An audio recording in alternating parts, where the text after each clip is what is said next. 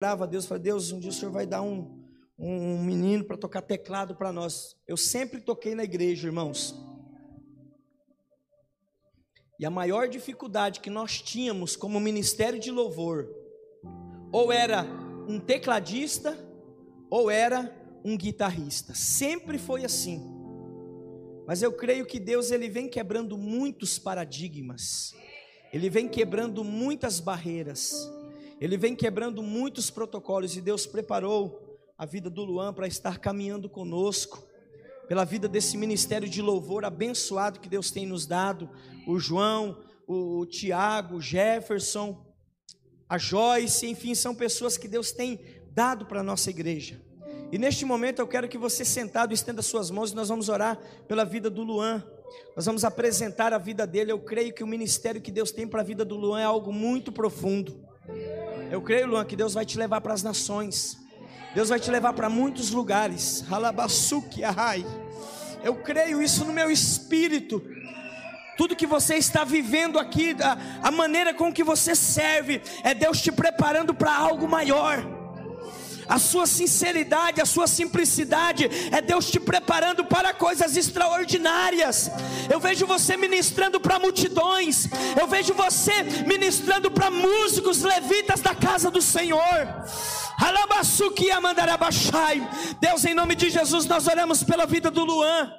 Nós apresentamos a vida deste jovem, Pai, que tão cedo tem gastado a sua vida aos pés do Senhor, e como igreja nós cobrimos ele de oração agora, Pai, agradecidos a Ti por mais um ano de vida que o Teu filho tem completado na Tua casa, servindo ao Senhor.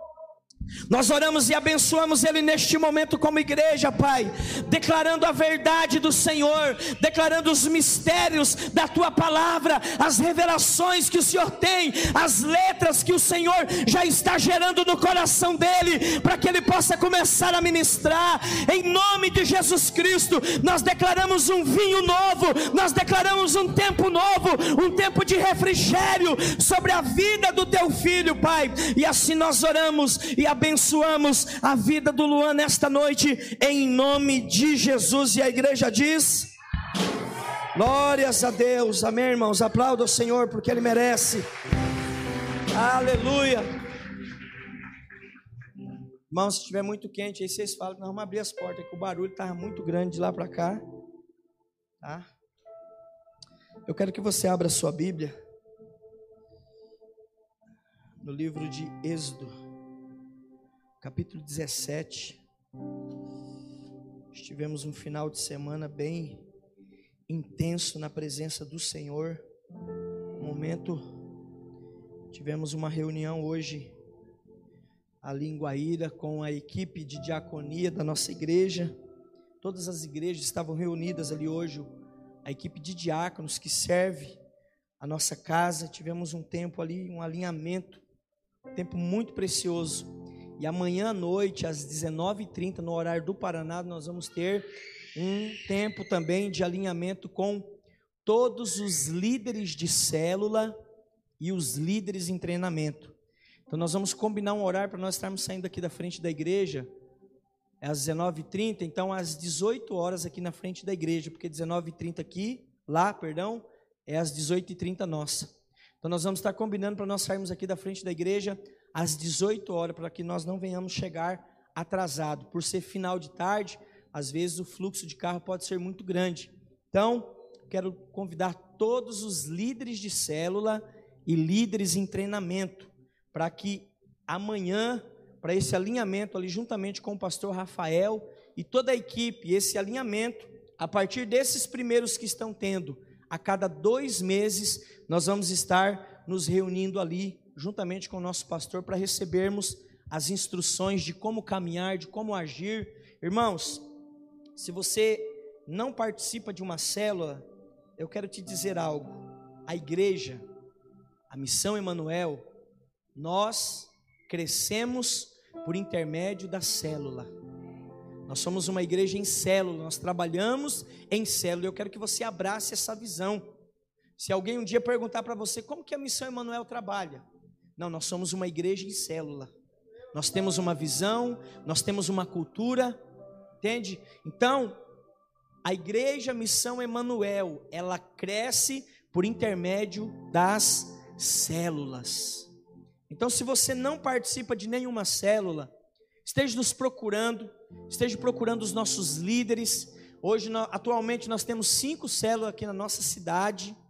Temos em quatro bairros diferentes e temos a célula dos jovens solteiros aqui na nossa igreja. Todas as quintas-feiras, às 19 horas e 30 minutos. Então, participe, abrace essa visão. Eu creio que todos nós queremos ver a igreja crescer. Eu, como pastor, eu tenho uma visão, eu sei aonde Deus vai nos levar. Deus tem gerado isso no meu coração.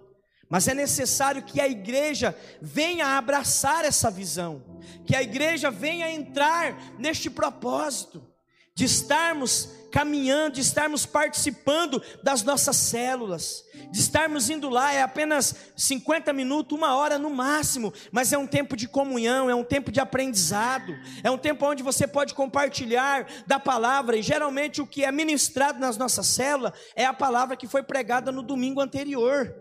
Às vezes ficou alguma dúvida, ficou alguma coisa que não ficou muito clara, então lá na célula é tirado todas as dúvidas à luz da palavra de Deus. Então, participe de uma célula. Se você ainda não participa, nos procure, dê o seu nome, nós vamos ver e indicar e encaminhar você para uma célula mais próxima da sua cidade, da sua casa, perdão.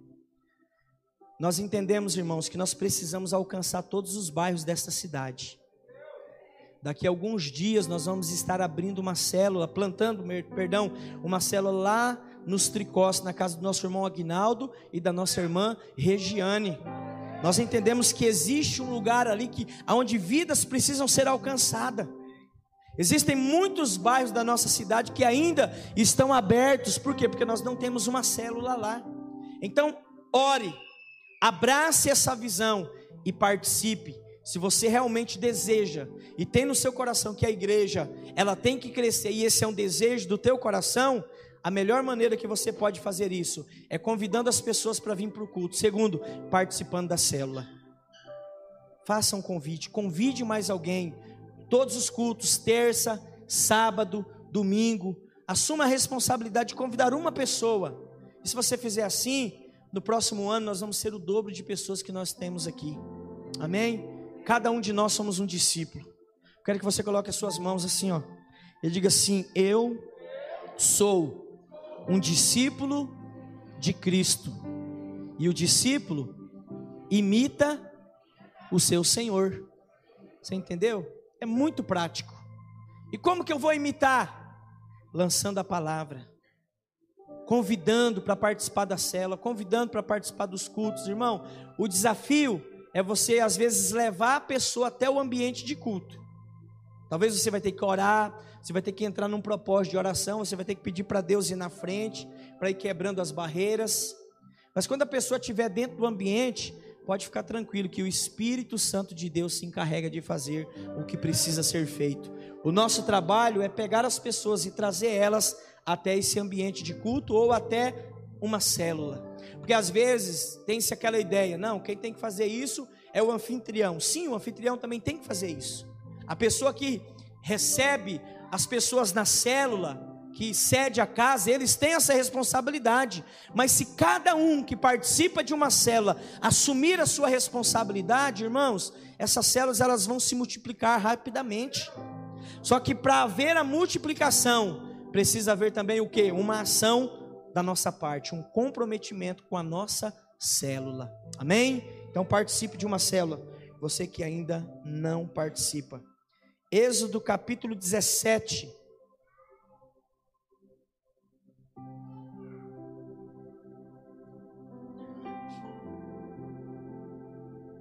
Nós estamos dentro do propósito Casas Sobrenaturais. Eu quero falar sobre duas pontuar duas lições muito importantes hoje dentro desse texto. Eu quero estar falando sobre prioridades e intercessão. Olha o que diz o texto. Tendo partido toda a congregação dos filhos de Israel do deserto de Sim, fazendo suas paradas segundo o mandamento do Senhor, acamparam-se em Refidim, e não havia ali água para o povo beber. Contendeu, pois, o povo com Moisés e disse: Dá-nos água para beber. Respondeu-lhes Moisés: Por que contendeis comigo? Por que tentais o Senhor?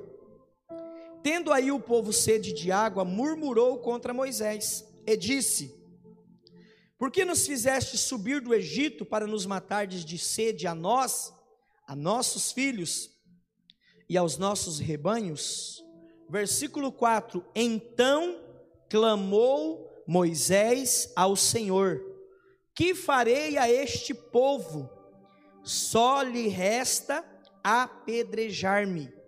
Respondeu-lhe o Senhor a Moisés: Passa adiante do povo e toma contigo alguns dos anciãos de Israel. Leva contigo em mão o bordão com que feristes o rio e vai.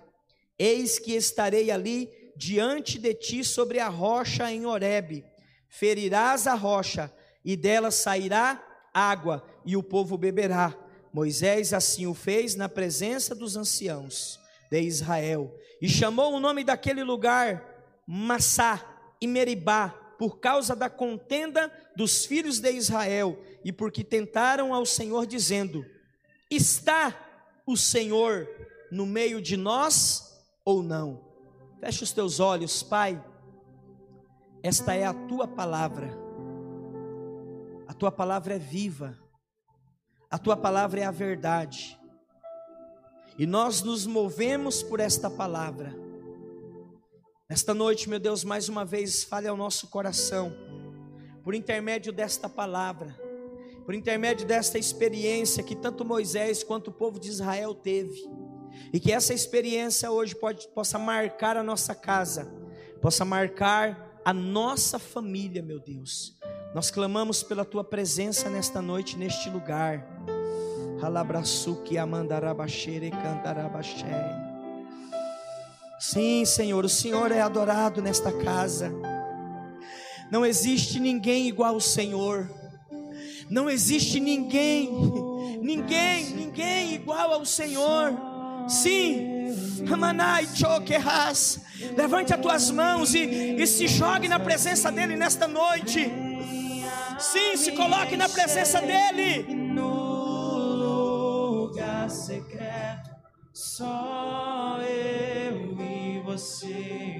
Eu me esvazio. Venha encher. Quando eu fecho a porta do meu quarto, o Senhor quer te levar para níveis nesta noite. Abra a porta do meu coração e no lugar secreto só eu e você. Eu me esvazio. Meus irmãos, se nesta noite nós fôssemos dar um tema para esta palavra, se você quiser anotar aí na tua Bíblia, no caderno, na agenda, no teu celular, o tema seria o seguinte: prioridade e intercessão, as marcas de uma casa sobrenatural.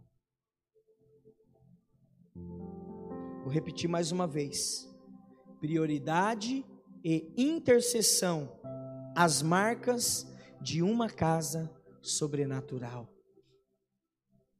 Quando nós olhamos para a história, para a vida do povo de Israel, nós não vamos entrar aqui em detalhes dessa história, porque todos nós conhecemos. Eu quero hoje destacar alguns pontos dentro do capítulo 17.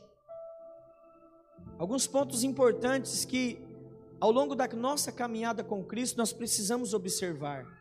Porque quando eu olho para esse texto hoje, e se você volta no contexto desta palavra, capítulo 16, capítulo 15, capítulo 14, irmãos, esse povo estava vivendo, eles estavam vivendo diariamente a provisão de Deus sobre a vida deles.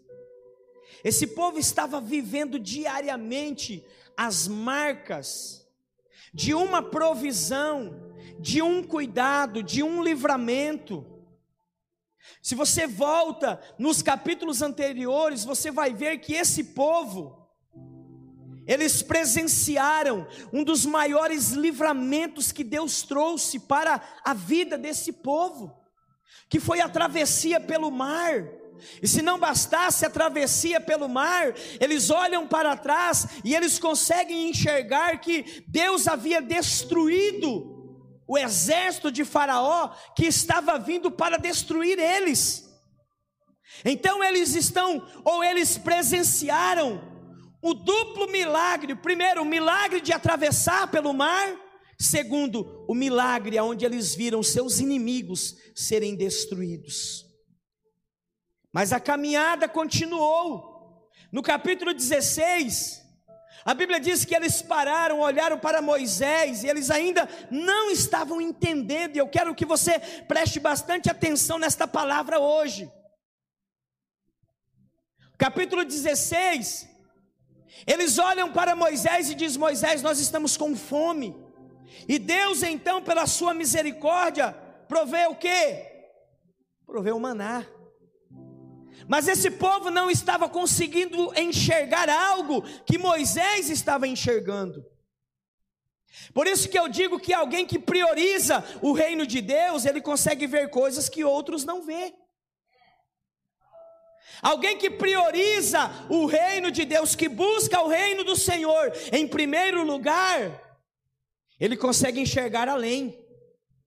Porém, aquele que infelizmente não prioriza, ele consegue enxergar apenas um momento prioridade. Se nós queremos ter uma casa sobrenatural, nós precisamos priorizar aquilo que precisa ser priorizado. Eles vão caminhando. Capítulo 17. A Bíblia diz que eles têm sede. E mais uma vez, e mais uma vez eles recorrem a quem? Eles recorrem a Moisés.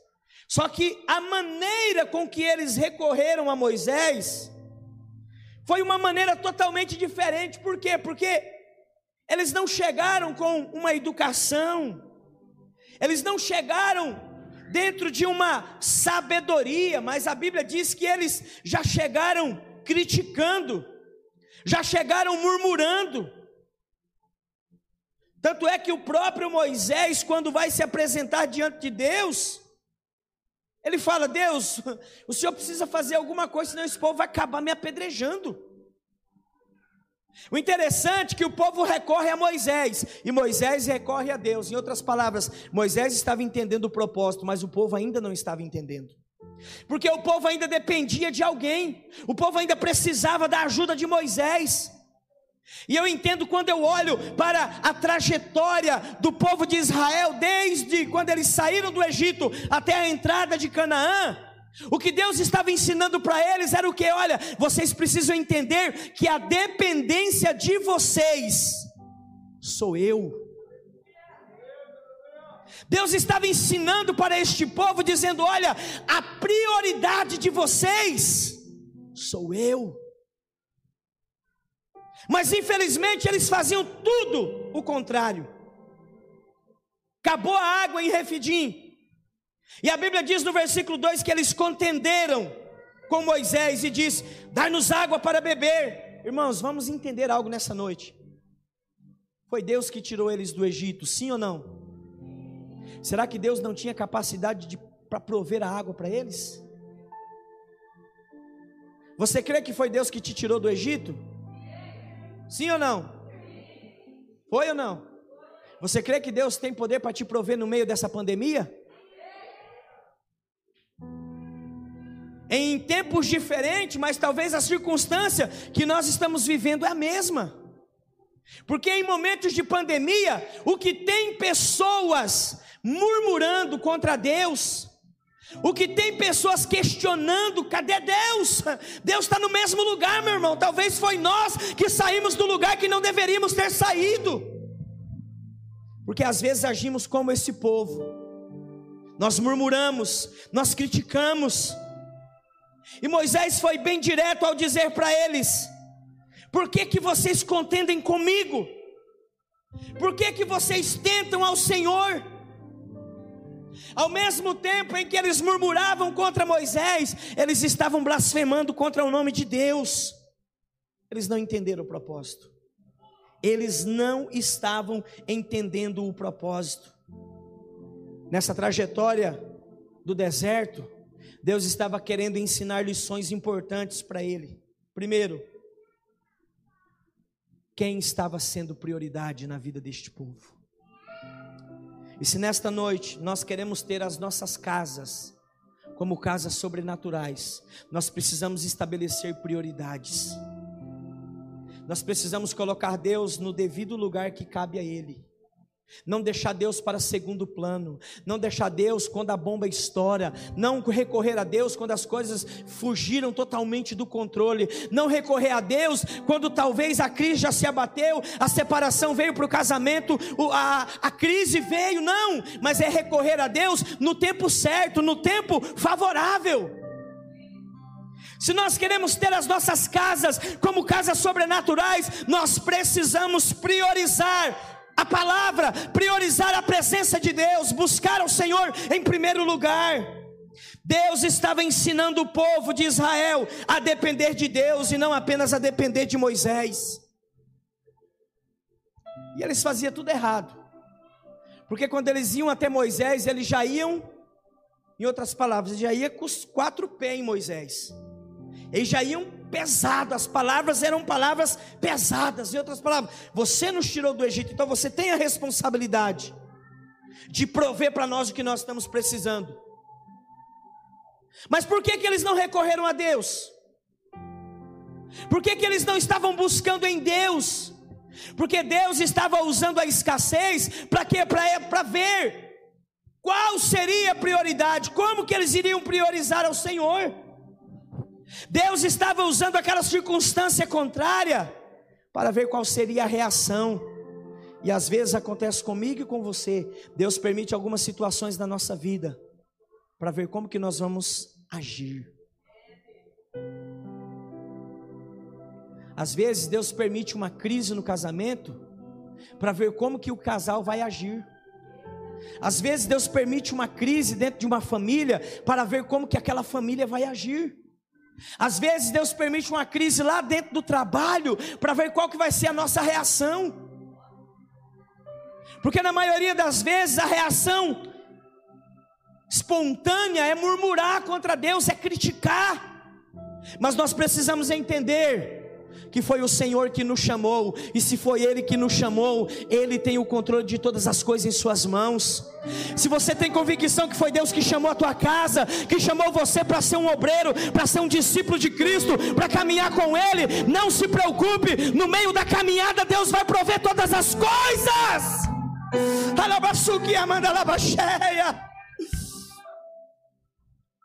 Deus estava ensinando o povo de Israel a depender dEle. Mas eles iam e faziam tudo errado. Mas hoje nós podemos dar uma resposta diferente para esta palavra, irmãos. E eu pergunto nesta noite: quais têm sido as suas prioridades? Porque às vezes nós temos tempo para tudo, mas não temos tempo para Deus. A Bíblia diz que há um tempo, Eclesiastes 3, e essa palavra é lida muito em velório. Mas essa palavra ela é aplicada em todo o tempo, por quê? Porque ela fala de tempo. E Eclesiastes 3 diz que há um tempo determinado para todo propósito debaixo do céu.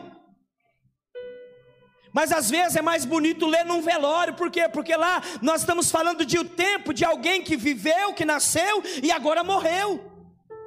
Mas se pegarmos essa palavra hoje e aplicarmos para a nossa realidade, nós vamos entender que há tempo para todo propósito debaixo do céu. Tem tempo para você cultuar, tem tempo para você buscar a presença de Deus, tem tempo para você participar de uma célula, tem tempo para você fazer algo em prol do reino de Deus. O que às vezes está faltando é estabelecer a prioridade correta. E por que que não priorizamos? Porque talvez está muito bom a nossa vida. As coisas estão indo tudo bem. Mas vai chegar um momento em que o querite vai secar. Ele, Elias foi levado para o ribeiro de Querite, mas era para um tempo. Ele se acostumou a ficar ali. E chegou um momento que o ribeiro de Querite começou a secar. E aí agora Deus dá uma outra direção para ele, para ele ir para um outro lugar. Irmãos, tem estágios na nossa vida que não é para sempre. Tem circunstâncias na nossa vida que não é para sempre, é para um tempo. Então nós precisamos entender e, e, e discernir isso. E como que eu vou discernir? Se eu não estou priorizando a palavra, se eu não leio a Bíblia, se eu não oro, se eu não jejuo, se eu não consagro a minha vida, se eu não estou conectado com o Senhor, se eu não tenho uma, uma vida de oração. Porque quando se fala de oração, tem muitos que acham que é só aqui na igreja, mas não é não é lá na nossa casa, quando você deixa tudo e entra dentro do teu secreto, que nem nós cantamos aqui agora, e você fala com Deus e Deus fala com você, e aí você consegue ter um discernimento de quem você é em Deus. Sabe qual que é uma das maiores crises que nós vivemos hoje? É a crise de identidade. Tem muita gente que não sabe o que, que ela quer ou o que, que ela é. Um mês ela trabalha numa profissão, outro mês ela trabalha em outra. Um dia ela é uma coisa, outro dia ela é uma outra. O que, que é isso? Falta de identidade. E a nossa identidade, para ser restaurada, nós precisamos voltar em Cristo. E voltando em Cristo, fala do que? Fala de prioridade. E aí nós vamos levando na força do braço.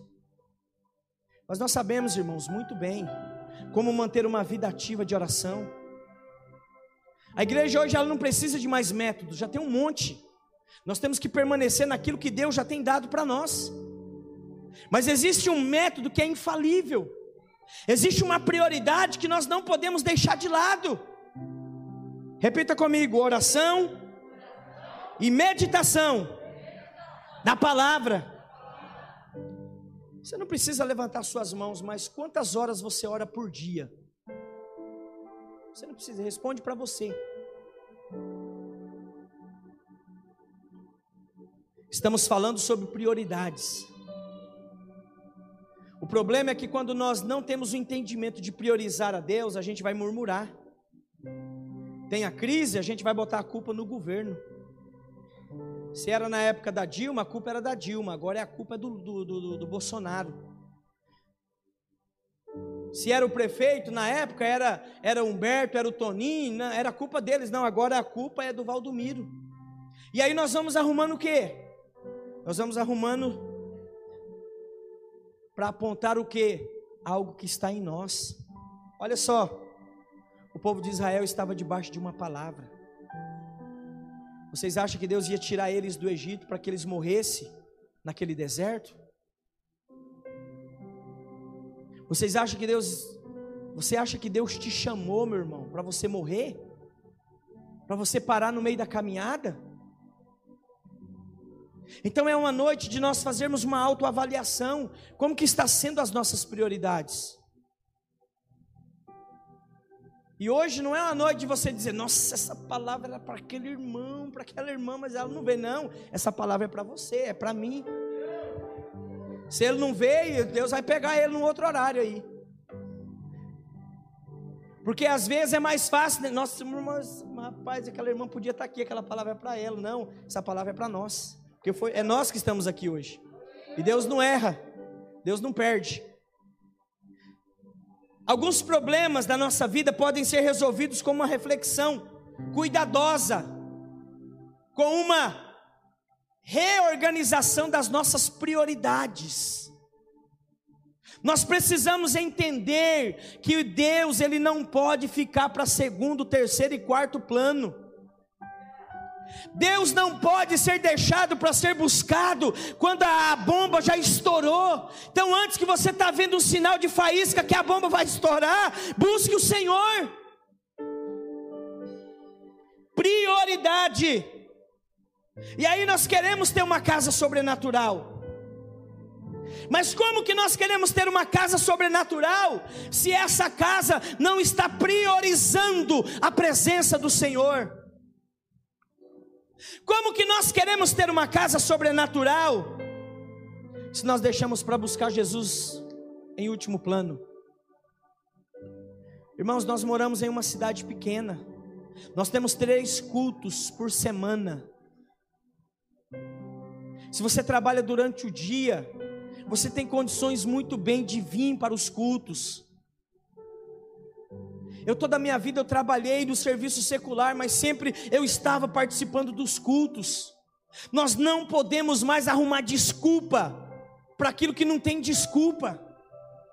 Eu bato no peito, eu quero a minha casa, minha casa é uma casa sobrenatural. Mas para que que você quer uma casa sobrenatural? Essa que é a pergunta. Por que que eu quero ter uma casa sobrenatural? Por que que eu quero ter uma casa? Por que que eu quero ser uma carta viva? Entenda que esta palavra, ela não é um jargão, não é um clichê, é um decreto. Josué, quando se posicionou, ele falou assim: ó, Eu e a minha casa vamos servir ao Senhor. Eu não sei o que vocês vão fazer da vida. Josué tinha uma prioridade, e a prioridade era Cristo. O problema, sabe por que, que nós nos perdemos no meio do caminho? Porque nós não estamos priorizando o Senhor. Aí eu pergunto: como que nós vamos vencer os inimigos? Domingo que vem eu quero falar sobre a segunda parte desta palavra. Porque uma casa sobrenatural, ela precisa entender que ela está sendo preparada para vencer os inimigos. Agora, como que nós queremos vencer os inimigos espirituais? Se nós nem conhecemos que tipo de arma usar e também nem conhecemos as armas que eles usam. Sabe por que, que tem muita gente frustrada no nosso meio? porque deixou de priorizar o Senhor. Estão agindo como Moisés, está colocando a expectativa em homens. Irmão, se você colocar a expectativa em mim, eu posso te decepcionar, eu posso te frustrar, mas Jesus jamais vai te frustrar. Jesus já vai mais te decepcionar. O povo ia até Moisés, Moisés ia até Deus, na verdade, o que Deus estava querendo ensinar para o povo era isso: ó, no momento da escassez, da dificuldade, vocês têm que vir até mim. E Deus nesta noite nos trouxe para esta palavra. Você que está aqui hoje, está passando por alguma escassez na sua vida, recorra ao Senhor, é Ele que pode mudar essa situação. O casamento está em crise, recorra aos pés de Jesus. A família está com dificuldade, recorra aos pés de Jesus. A empresa está passando por um problema, por uma dificuldade, recorra para os pés de Jesus. Priorize o reino de Deus, ele pode mudar essa situação. Olha o que diz a palavra de Deus aqui em Gênesis 26.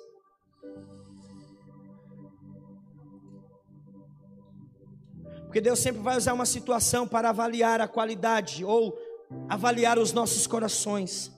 Gênesis 26, 1 diz assim: ó, sobrevindo fome à terra, além da primeira, havia nos dias de Abraão, foi Isaac a gerar, avistar-se com Abimeleque, rei dos filisteus. Apareceu-lhe o Senhor e disse: Não desças ao Egito, fica na terra que eu te disser. Versículo 3: Habita nela, serei contigo e te abençoarei, porque a ti e a tua descendência, olha só, um homem que prioriza a Deus, não somente ele vai ser abençoado, mas toda a sua descendência. Darei todas estas terras e confirmarei o juramento que fiz a Abraão teu pai. Agora pula lá para o versículo 12, filho. Semeou Isaac naquela terra, e no mesmo ano recolheu cento por um, porque o Senhor o abençoava. Havia um contexto de fome, parecido com uma que havia, que havia tido nos dias de Abraão. Então, quer dizer, já era algo conhecido. Deus aparece e diz para Isaac: Não desça para o Egito. Sabe o que é descer para o Egito? É deixar Jesus para o segundo plano e tentar resolver do teu jeito. O Senhor nos ensina por essa palavra nessa noite que a nossa dependência é dEle. Porque quando nós descemos para o Egito, ou quando nós não priorizamos o Senhor, nós vamos avaliar a, a, a circunstância que nós estamos vivendo pela cidade onde nós moramos. E nós pregamos aqui todo final de semana que Deus muda contexto, Deus muda o contexto geográfico, Deus tem poder para mudar a economia desse país.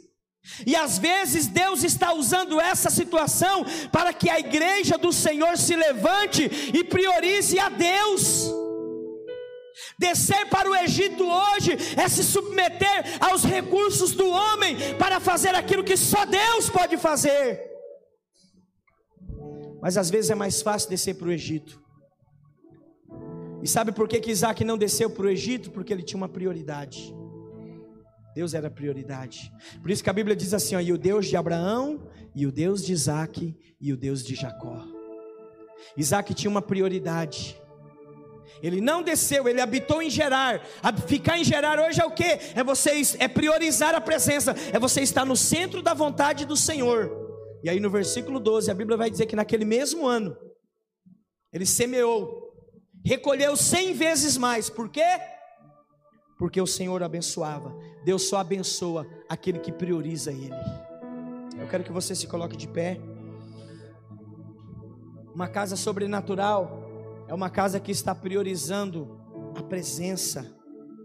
É a presença do Senhor. Eu quero que você feche os teus olhos neste momento e você Olhe hoje para a sua vida, casas sobrenaturais. Como que a tua casa é conhecida? Como que a tua família é conhecida? Como que a tua vida é conhecida? Eu sou uma casa sobrenatural. O que que você teria para testemunhar hoje de que você está vivendo o sobrenatural de Deus na sua casa?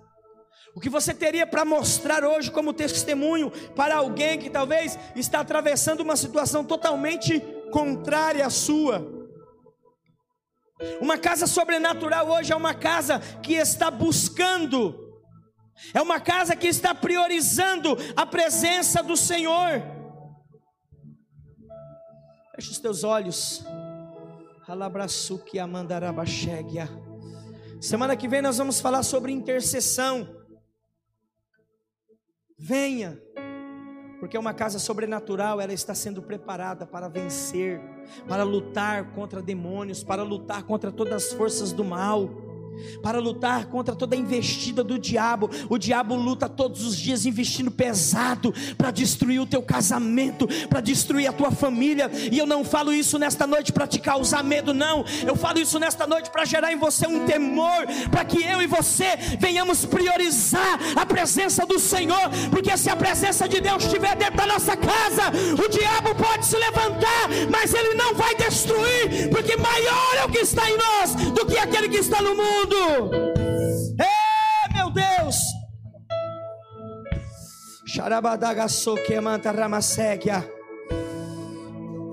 Se levante hoje como um profeta dentro da sua casa. Se levante como um homem que Deus colocou aí dentro hoje para você ser o sacerdote, para você chamar sua família para uma responsabilidade. Prioridades. Deus estava ensinando através dessa experiência que não era as necessidades pessoais que eles teriam que se preocupar. Irmãos, porque quando nós buscamos o Senhor em primeiro lugar, Ele cuida de tudo. Você hoje saiu da sua casa, talvez deixou seus negócios, você deixou alguma coisa lá, não se preocupe, Deus está cuidando de tudo porque hoje você decidiu no teu coração buscar a presença do Senhor, e a Bíblia diz que todos aqueles que vão ao Senhor jamais são frustrados. Olha o Senhor nesse momento. Eu quero te provocar você orar, a você falar com Deus nesta noite e dizer: Deus, eu preciso mudar a minha vida, eu preciso ser diferente.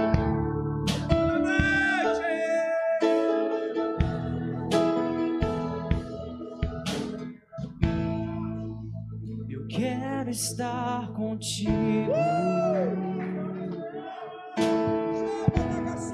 Eu quero ser o seu amigo. Eu quero estar contigo. Eu quero ser o seu amigo. Eu quero ser mais íntimo de ti e me tornar semelhante a ti. Rasga o seu coração para Ele. Ser mais íntimo de ti e me tornar semelhante a ti.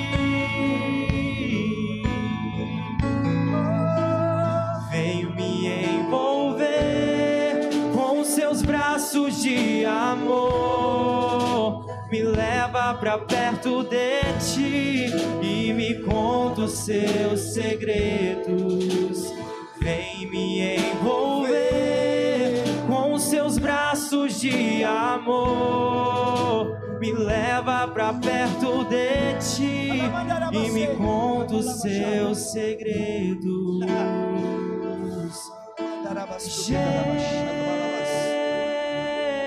Jesus, só tu és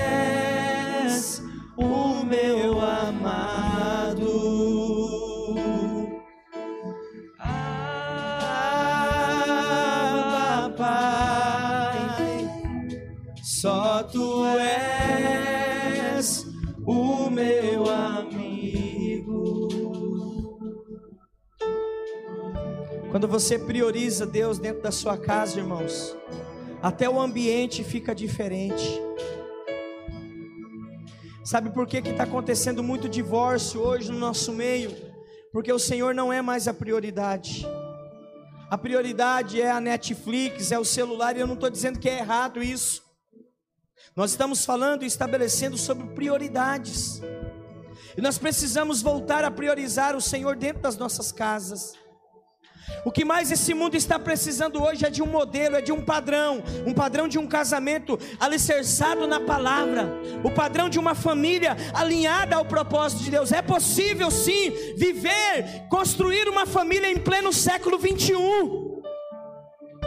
O inimigo tem tentado colocar na mente das pessoas que é impossível. É mentira de Satanás. Uma vez que você decide por Cristo e você coloca a sua casa diante do Senhor, você traz Jesus para dentro dela. O ambiente é diferente. Se os demônios estavam lá, eles têm que bater em retirada. Se fizeram o trabalho de macumbaria e de feitiçaria, quando Jesus entra dentro do ambiente, todo o trabalho é desfeito, porque onde abundou o pecado, superabundou a graça do Senhor. Só tu és amado. Ah, papai, só tu és o meu amigo.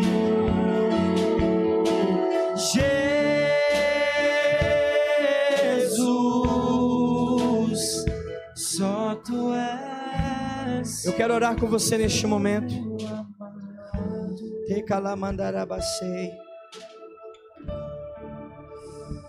Se você talvez essa palavra falou ao seu coração e você entende que você precisa estabelecer as prioridades, reorganizar as prioridades hoje dentro da sua casa. Eu quero te convidar você sair aí da frente e você vir apresentar essa causa diante do altar do Senhor. Porque aqui, irmãos, é diante deste altar. É diante desse altar que nós reafirmamos a nossa aliança e o nosso compromisso com o Senhor. O Senhor não quer que você viva a vida de qualquer jeito, não. Ele quer ser a prioridade. E como assim? É você acordar pela manhã e dizer: Senhor, a segunda-feira hoje ela é conhecida como um dos dias mais difíceis. Mas eu creio que se o Senhor estiver no controle de tudo, Pai, aquilo que é difícil, aquilo que é impossível para mim, é possível para o Senhor. Eu não sei o que, que você tem para resolver amanhã, mas eu sei que se você priorizar Deus hoje, Ele já vai na frente resolvendo tudo, mudando todas as situações que precisam ser mudadas. E se Ele não mudar, continue priorizando Ele, continue fazendo a vontade dEle, porque se o problema não resolve, você está sendo mudado. Se o problema não é solucionado, você está sendo mudado, porque de um jeito ou de outro, Deus não perde.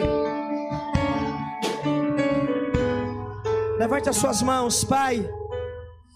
No nome de Jesus nós oramos nesta noite. Nós acreditamos, Pai, que quando o Senhor nos chamou, o Senhor não nos chamou para que venhamos viver ou morrer neste mundo sem uma esperança. Até porque nós entendemos que a nossa esperança é o Senhor. Então, Pai, alguém que prioriza, uma casa que está priorizando a tua presença, é alguém que tem uma esperança viva. E essa esperança não está em uma economia, não está em políticos, não está, não. A nossa esperança está no Senhor.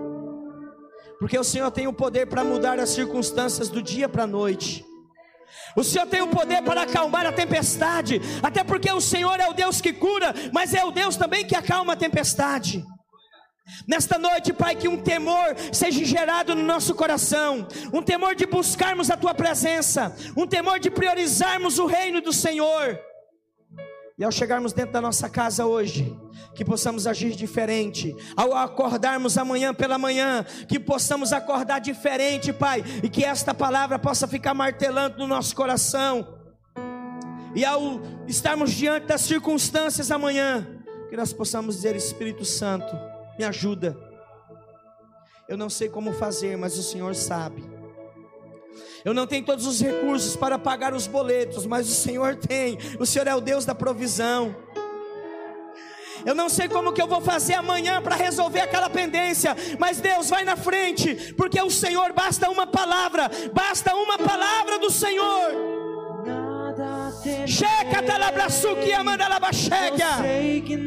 Levante as tuas mãos. Apresente-se diante do Senhor esta noite. É meu amigo. Sua voz acalma o mar e faz milagre acontecer. Eu posso crer e descansar em Deus.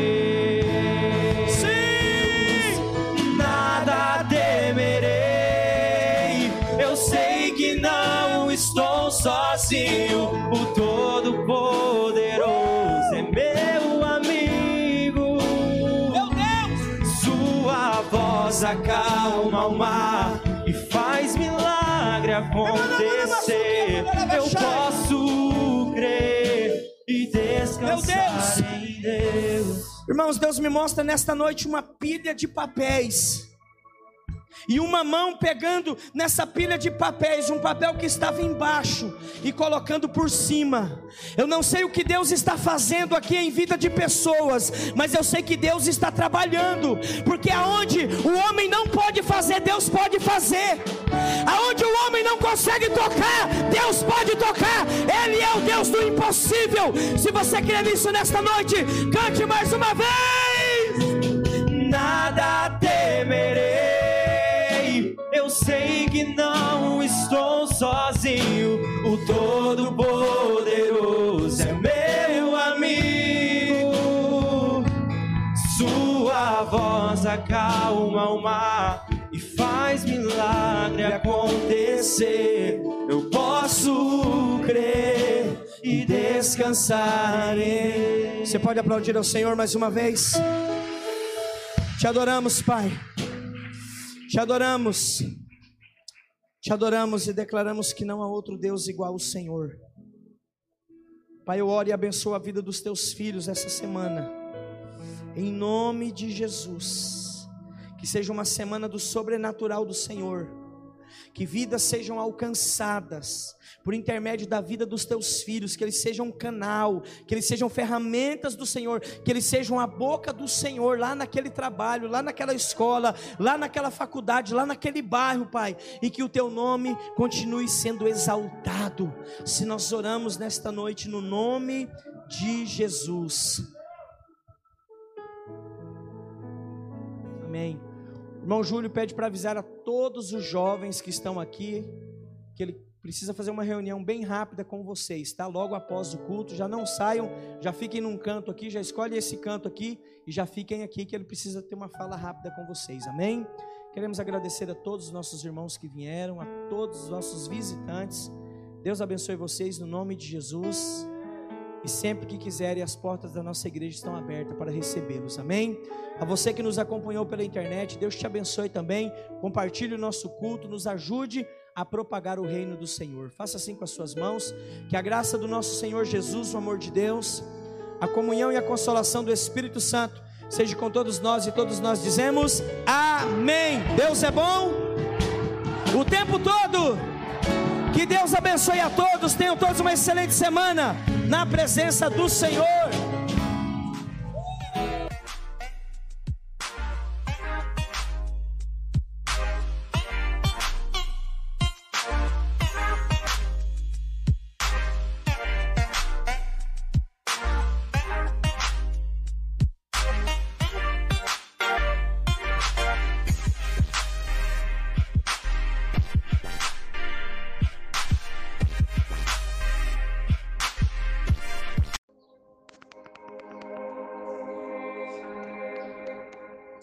Graça e paz da parte de Deus. Quero deixar uma pequena reflexão para nós. Livro do profeta Isaías, capítulo 43, os versículos 18 e 19 diz assim: Não vos lembreis das coisas passadas, nem considereis as antigas.